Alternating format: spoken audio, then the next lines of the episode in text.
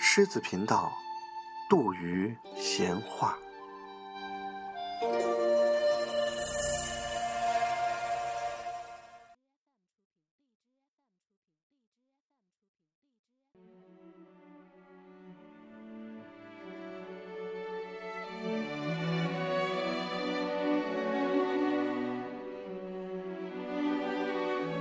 文字生涯，作者让·保罗·萨特，翻译沈志明，播音唐奥丁。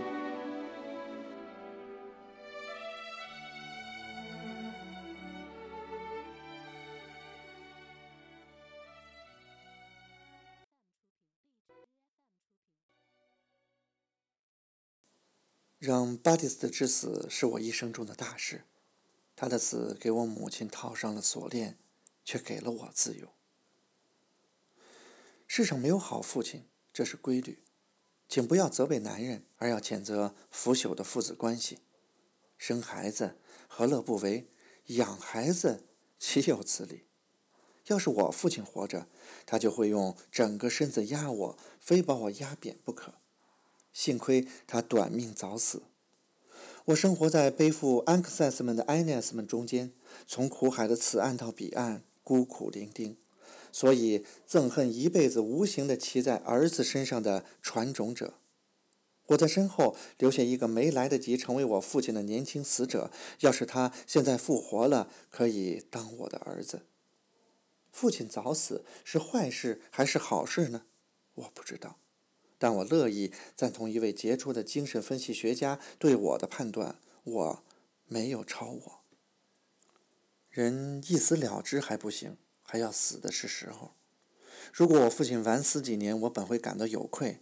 一个懂事的孤儿婴自怨自艾，父母讨厌见他，躲到天国里去了，而我当时却乐不可支，因为我不幸的处境反倒使人敬重，显出我的重要性。我甚至把扶丧也看成是一种美德。我父亲很知趣，他负疚而死，因为我外祖母老说他逃避义务，外祖父又正好对史威泽一家的长寿引以自豪，所以他不容许别人三十岁就去世。因为女婿死的蹊跷，他甚至不相信自己有过女婿，到头来他干脆把他给忘了。我呢？连遗忘都不需要，因为让巴蒂斯的溜之大吉根本不想让我认识他。直到今天，我为自己对他不甚了解感到惊讶。不过，他曾经热爱过生活，想活下去，曾感觉到自己快要死了。造就人的一生，这也就够了。但家里谁也没有使我对这个人产生好奇心。曾经有好几年。我都看到我床头的墙上挂着一张肖像，一个矮小的军官，诚实无邪的眼睛，圆圆的秃顶脑袋，浓浓的胡须。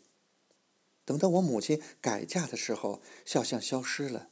后来我继承了父亲的书，其中有一本勒当泰克关于科学未来的著作，一本韦贝尔的著作，题为《由绝对唯心主义到实证主义》。我父亲跟他的同代人一样，不善于读书。我发现，在书页空白处有他一些很难认的潦草的手迹。在我出生前后，他曾有所悟，一时浮想联翩，留下这些记载。我把这些书卖了，死者与我太不相干了。我只是听旁人说起过他，就像听人讲铁面人或埃翁骑士一样，而且我所知道有关他的事情都是与我毫无关联的。就算他爱过我，抱过我，用他明亮的眼睛饱含爱意的看过我，但谁也记不得了，真是空爱了一场。对我来说，父亲连一个影子都不是，连一个目光都不是。他和我，我们有一段时间在同一个地方，使大地承受我们的体重，仅此而已。家人向我暗示，我不是某个死者的儿子，而是奇迹造成的孩子。毫无疑问，出于这个原因，我淡薄到了难以置信的程度。我不是头头，也从来不想当头头。命令与服从其实是一码事，连最专横的人都是以另一个人的名义，以一个神圣的无用之辈——他的父亲的名义下达命令的，把他自己遭受的无形的挨打受骂传给他的后代。我一生中从不下达命令，下命令我就觉得好笑，也使别人发笑，就是因为我没有受到权势的腐蚀，人们没有教会我服从。让我服从谁呢？人们给我介绍一个高个儿年轻女子，对我说她是我的母亲，但我自己却把她当做大姐姐。这个处处受到监视、对谁都屈从的处女，在我看来，她是伺候我的呢。我爱他，但要是谁都不尊重他，我怎么会尊重他呢？